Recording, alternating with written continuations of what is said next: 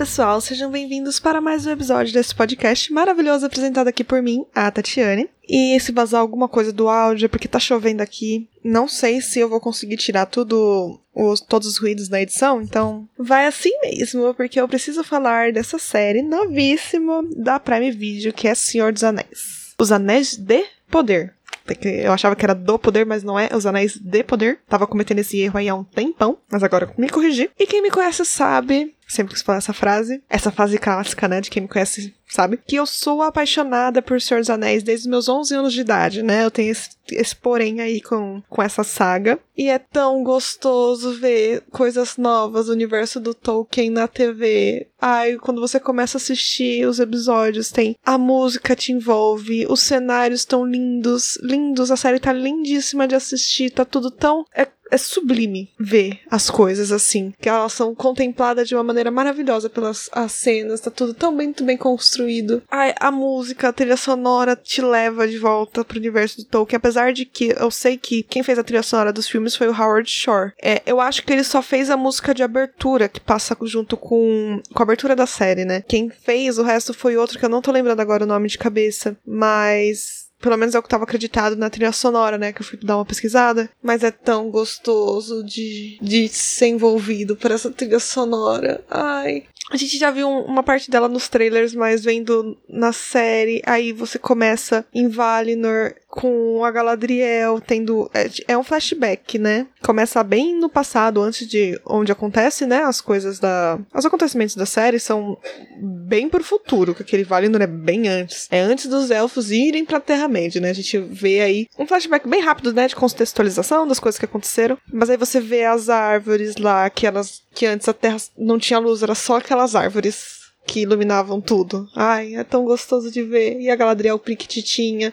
e o irmão dela que eu nem sabia que existia. Porque apesar de eu ter lido O Senhor dos Anéis e O Hobbit, eu não li, por exemplo, O Silmarillion, eu não li Os Contos Inacabados. Então muita coisa dessa série é surpresa para mim. Apesar de que eu não sei bastante coisa do, do que, que acontece uma coisa ou outra, assim, entre nesses livros, né, de coisas do passado, alguns contos do Tolkien, dos contos inacabados eu já conheço, né, nunca li, mas eu conheço. Mas é gostoso que eu tava vendo umas reações aí do pessoal que já leu essas coisas que mesmo assistindo a série, ainda é capaz de surpreender com muita coisa que ela tá passando. O que é muito gostoso, porque eles mudaram as coisas. Não sei se vai ficar bom até o final, mas eu fui, logo nos primeiros minutos, já fui jogada imersa em Terra-média. E para mim, que sou super fã, é uma sensação inexplicável de ver essas coisas tudo de novo. Ai, toda vez que eu revejo O Senhor dos Anéis, eu tenho essa sensação gostosa e quentinha no coração, sabe? Sempre choro no final. O Hobbit eu revi menos vezes. O Senhor dos Anéis, os três filmes eu vi mais vezes. Várias vezes a, a versão normal normal, a do cinema, e a versão estendida. E é muito gostoso ver essas surpresas que tá trazendo, porque eles falaram pra gente que não ia ser a história exatamente de alguma coisa que aconteceu nesses livros, né? Eles estavam criando uma coisa nova. Então é gostoso ver alguns elementos e se surpreender com eles, né? Porque, querendo ou não, essa história, o Tolkien já passou por ela, as coisas dos anéis, sim, do, do Sauron, Morgoth e tudo mais. Então o lore tá lá, mas aí as coisas, assim, eles não podem usar hobbits, então eles usaram os Harfoots, né? Que são os pé peludos lá. Mas você vê o lore todo lá do Senhor dos Anéis, do Tolkien, é tão gostoso para mim pelo menos. Fico tão A única coisa realmente que me trouxe de volta é os nomes. Os nomes confusíssimos, confusíssimos. É muito nome difícil, isso é uma característica, né, do Senhor dos Anéis e dessas séries medievais que foram inspiradas, sim, em Senhor dos Anéis, que também, por exemplo, Game of Thrones, House of the Dragon, que tá lançando agora, que tem todo mundo um monte de nome complicado. Aí tudo veio disso daí, tá? Tanto é que o George Martin, ele se inspirou em muitas coisas do Senhor dos Anéis, né? Apesar de que é outra coisa, apesar dos dois serem séries de fantasia medieval, né? É outra premissa uma coisa da outra, porque se for assistir essa série do Senhor dos Anéis com a premissa, por exemplo, do, do seriado de Game of Thrones, que tá, tá lançando em simultâneo, né? O pessoal fica fazendo essa comparação. Não é uma comparação justa, porque não é, não é parecido, apesar dos dois serem fantasias medievais. O do Senhor dos Anéis tem bastante mais fantasia do que o Game of Thrones, que é mais puxado pro pé no chão mesmo, apesar de terem dragões e essas coisas bizarras assim. E, gente, o pessoal que tá reclamando de ritmo da série, que eu vi bastante gente reclamando, ah, mas é lento. Tem gente reclamando de ritmo de série que não, não tem esse problema de ritmo, que nem quando eu tava fazendo do Cavaleiro da Lua, quando eu fiz, eu trouxe aqui episódio por episódio também no podcast. O pessoal tava falando que aquela série tinha ritmo lento, cara. Não, e não, não tinha. Essa série, sim ela tem um ritmo mais lento, mas o pessoal que tá reclamando não viu os filmes, porque não é possível. Ele só começou direto da série, ou viu o filme e não gostou, porque. E, e olha que nem sequer leram um livro de Tolkien, porque o livro do Tolkien é arrastado. Vou dizer que é mesmo. Imagina se fosse pegar para ler. Eles, o pessoal fala que o Silmarillion, que eu ainda não li, mas eles falam que é, é um livro difícil de ler, viu? Se bem que os livros do Martin também são. Também são livros arrastados, então e são livros arrastados, livros gigantescos, não dá para comparar, né? Porque se contar que a história é muito maior. Mas eu não vou ficar fazendo comparação entre uma saga e outra, porque não tem comparação essas duas. São dois estilos narrativos diferentes, são duas histórias completamente diferentes. Eu não sei se é porque eles estão lançando na mesma época e o pessoal tá comparando, mas não tem comparação entre um e outro, sabe? Os dois são coisas muito boas e a gente está sendo capaz de ver essa produção na TV, as duas. Quando você tá assistindo esses episódios do Senhor dos Anéis, parece que você tá vendo um filme, um quadro, assim. Você tá imerso. Ai, é indescritível, pelo menos para mim, que eu amo essa série. E olha, o pessoal, se tiverem gente reclamando de mudança, de, de diversidade nos, no elenco, gente, vocês são só chatos, pra não dizer outra coisa. Porque por enquanto tá, pelo que a gente viu até agora, né? Porque foram só os dois primeiros episódios. Eu já teria visto todos de uma vez só. Mas eu fico feliz que essa série tá lançando aos pouquinhos, porque a gente consegue apreciar melhor episódio por episódio. E pra eu trazer aqui também fica muito mais fácil para mim do que quando as séries lançam todos os episódios de uma vez só, né? Eu gosto de ficar fazendo semanalmente e indo digerindo aos pouquinhos, episódio por episódio, e especulando sobre as coisas que vão acontecer depois. Ainda mais que essa série, assim, eu não tenho ideia de pra onde tá indo. Quer dizer, eu sei o que vai acontecer no final, né? Mas, eu sei pra como é que termina, né? Porque como termina isso é o prólogo do filme Senhor dos Anéis. Então, a gente já sabe pra onde é que vai as coisas, a gente sabe quem tá vivo, quem provavelmente não tá, né? Mas fora isso, eu não sei os detalhes da história. Tem um monte de personagem novo, que eu sei que também não tem nos livros que eles criaram pra série. Um monte não, acho que alguns. E tem um monte de gente que eu sei que leu tudo, que também tá vendo a série e ficando surpreso, sabe? Isso é tão. E é gostoso de, de ver essa surpresa. Ai, por enquanto eu só tenho que elogiar. Porque também não teve muita coisa que aconteceu. A atriz da Galadriel, para mim, tá ótima. Ela passa, sim, o porte da Galadriel, pelo menos eu achei. Uma Galadriel mais nova, apesar de ela ter mais de mil anos já, né? Ela passa uma Galadriel que não amadureceu tudo ainda para chegar naquela Galadriel que a gente conhece dos filmes.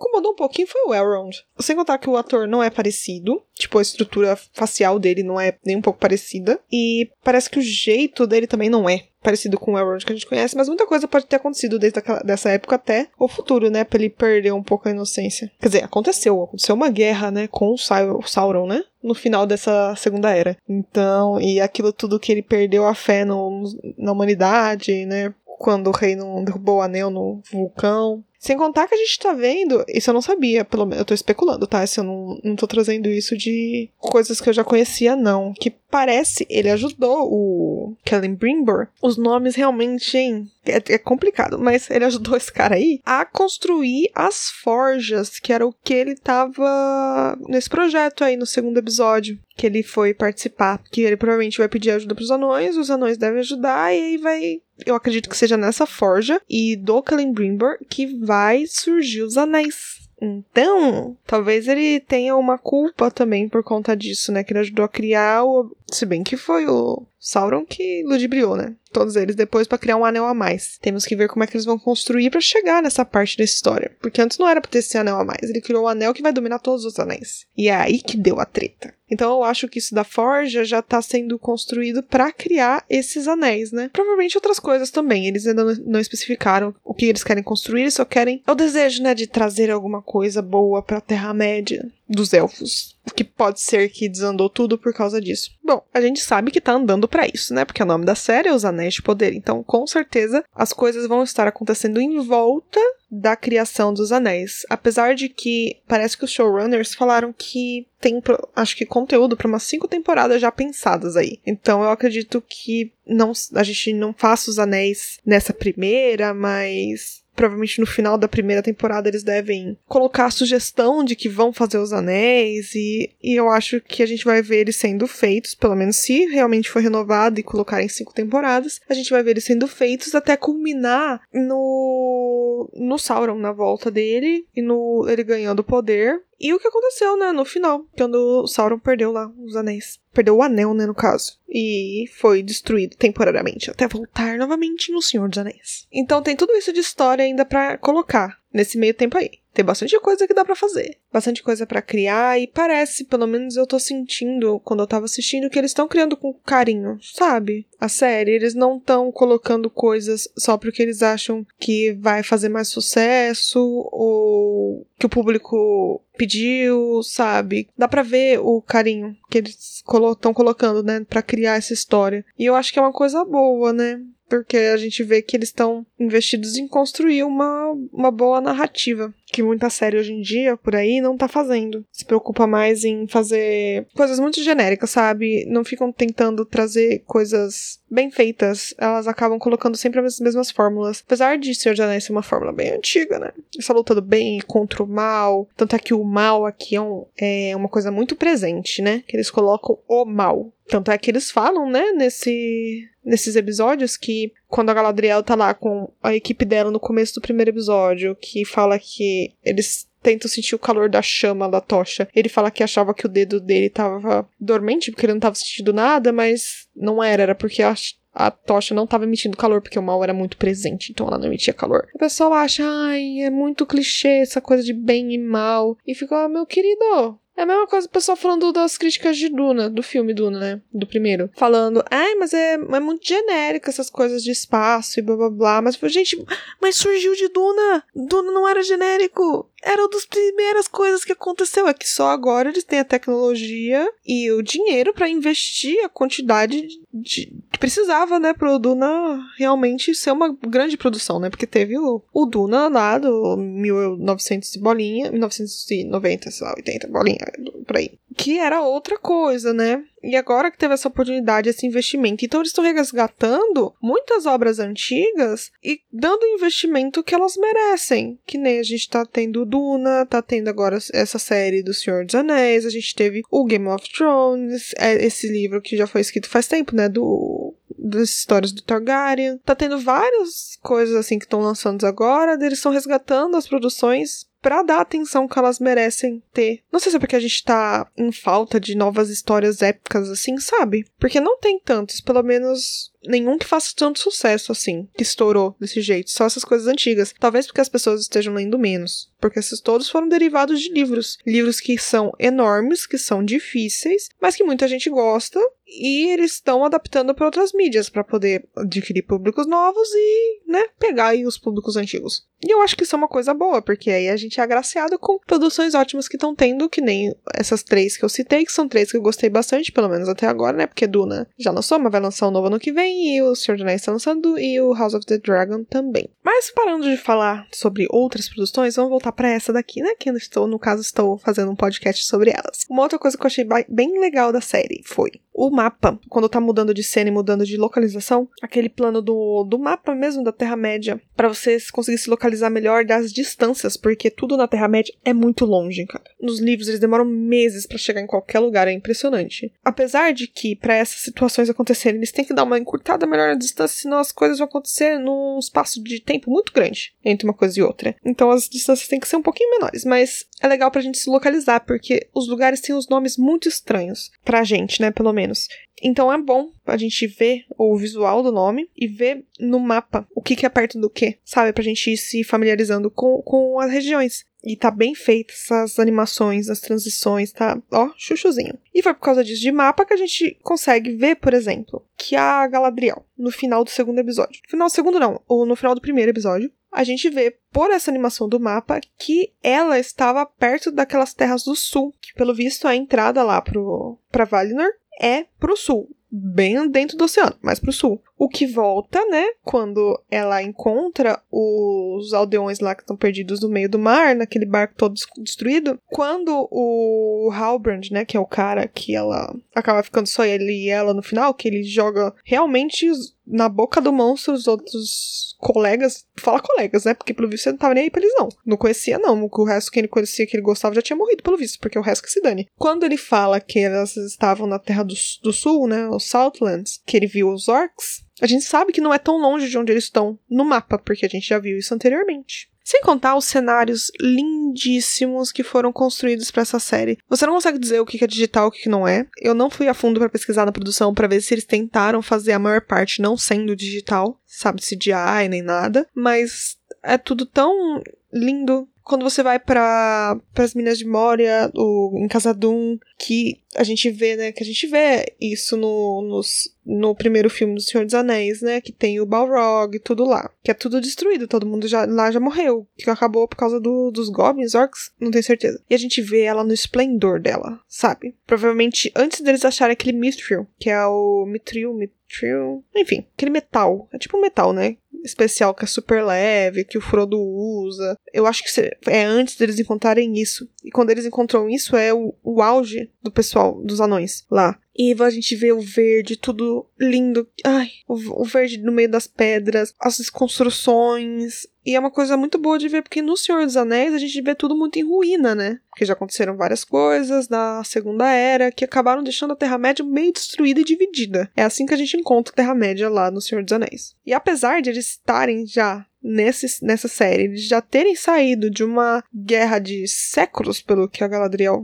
contou no começo, contra o Morgoth, e eles estarem ligando com o Aftermath, né? O pós isso, na Terra-média, e tentando achar os resquícios do, do que o Morgoth causou, e a gente sabe o que vai acontecer, o Sauron vai reacender. Então as coisas que já tem algumas coisas destruídas, obviamente, por conta de todo esse tempo de guerra, vai ser mais destruído, porque tem a queda do reino dos homens. A gente ainda não viu muito sobre. A gente viu sobre a ascensão e a do reino dos anões, dos elfos, a gente viu pouco do Reino dos Humanos, a gente só viu o... eles nas Terras do Sul, aquelas duas aldeias, aquela que foi destruída pelos orcs, e a outra, né, que tava o, Aron... o Arondir, né, mas eram terras muito pequenas, e porque era aquela região que era apoiadora do Morgoth, então eles ficaram de olho nelas, apesar de serem séculos atrás. Mas uma curiosidade, curiosidade não, né, que eu acho que tá acontecendo os orcs, eles estavam andando por baixo da terra. Eles estavam cavando vários túneis, então talvez seja por isso que ninguém não, não avistou eles por muito tempo. Porque eles estavam escondidos, construindo túneis embaixo da terra, por isso que